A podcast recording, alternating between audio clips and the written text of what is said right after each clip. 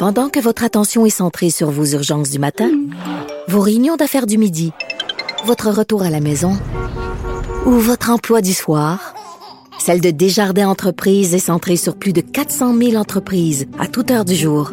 Grâce à notre connaissance des secteurs d'activité et à notre accompagnement spécialisé, nous aidons les entrepreneurs à relever chaque défi pour qu'ils puissent rester centrés sur ce qui compte, le développement de leur entreprise.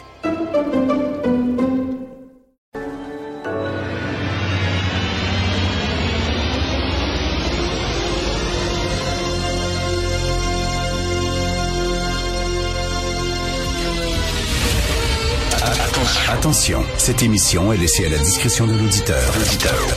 Les propos et les opinions peuvent choquer. Peuvent choquer. Oreilles sensibles s'abstenir. Richard Martineau. Martino. Un animateur pas comme les autres. Richard Martineau. Cube Radio. Bonjour, bon mardi, merci d'écouter Cube Radio. Alors hier, dans le Devoir, il y avait un texte sur le virage de la diversité que doit prendre le SPVM et on interviewait au cours de ce reportage-là un sociologue québécois euh, qui s'appelle Frédéric Boiron, euh, qui a écrit, qui a rédigé deux études justement sur euh, le, le, manque de diversité, le manque d'ouverture à la diversité dans la police de Montréal. Et lui, il dit, il faut arrêter, il faut que la police de Montréal et que les gens, même les médias, arrêtent d'utiliser le terme gang de rue il faut utiliser le terme gang euh, criminalisé.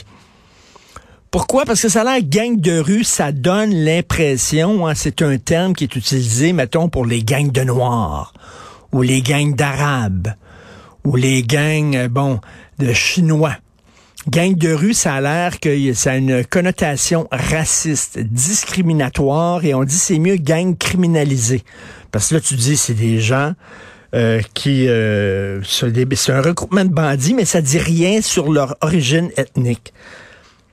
Je m'excuse, mais je veux dire, y a, ça existe des gangs de rue qui sont euh, créés sur des bases ethniques. Ça existe. Demandez à tous les policiers à Montréal-Nord, il y a des gangs de Noirs, il y a des gangs d'Arabes, des gangs de Latinos. Ça existe. C'est la réalité. C'est quoi ça, cette, c'est les woke qui disent, faut se fermer les yeux, faut pas voir la réalité. Je m'excuse. Les Hells Angels, ce sont des Blancs. Ce sont des Tremblés. Ce sont des Québécois tricotés serrés.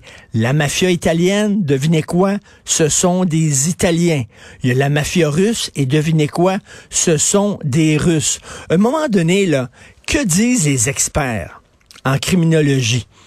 Les criminologues disent pour lutter contre le crime, faut avoir des données. Des données, des faits. Mais une des données, c'est que il y a des gangs qui sont constitués sur des bases ethniques. C'est une réalité et c'est à partir de ces données-là qu'on va pouvoir mieux comprendre le phénomène de la criminalité à Montréal et donc mieux le contrôler. À un moment donné, il faut regarder la réalité telle qu'elle. Ça donne strictement rien de dire non, ce sont des gangs criminalisés. Je m'excuse, ça donne rien. Hein, que ton voisin de 19 ans s'est fait tuer par un gang de rue ou par un gang criminalisé, euh, il est mort. OK? Et donc, si effectivement, dans le nord de Montréal, il y a des gangs, puis c'est surtout des Noirs, ben c'est important de le savoir. Parce que pourquoi? Qu'est-ce qui arrive dans cette communauté-là? Pourquoi les Noirs ont tendance à se regrouper? Pourquoi il y a certains Noirs qui font euh, des gangs de rue, etc. Puis là, à partir de la réalité, tu peux mieux comprendre ce qui se passe, tu peux intervenir auprès de cette communauté-là, tu peux essayer de régler le problème à la source, euh, en amont, etc. C'est comme ça, là. C'est en regardant la réalité qu'on peut euh, mieux la changer. Pas en se fermant les yeux. Je trouve ça complètement débile. On dirait que maintenant, la seule race qu'on peut, euh, qu'on peut nommer, c'est les Blancs. Les Blancs, ça, c'est le patriarcat, c'est le colonialisme. Ça, c'était écœurant, hein? Euh, les bandits à cravate, c'est tous des Blancs, les maudits Blancs, pis ça. Mais quand tu dis, excuse, les pimps, là, regardez les arrestations sur les pimps, c'est souvent des Noirs. Ça veut pas dire que toutes les Noirs sont des pimps, voyons donc, tout le monde comprend ça. Mais bon, il y a beaucoup de Noirs qui sont pimps. Comment ça se fait? Pourquoi? Qu'est-ce qui se passe? On va aller voir là. On va aller voir auprès de la communauté. Qu'est-ce qui arrive? Est-ce que c'est l'absence du père? Est-ce que bon? Puis là, on va pouvoir. Non.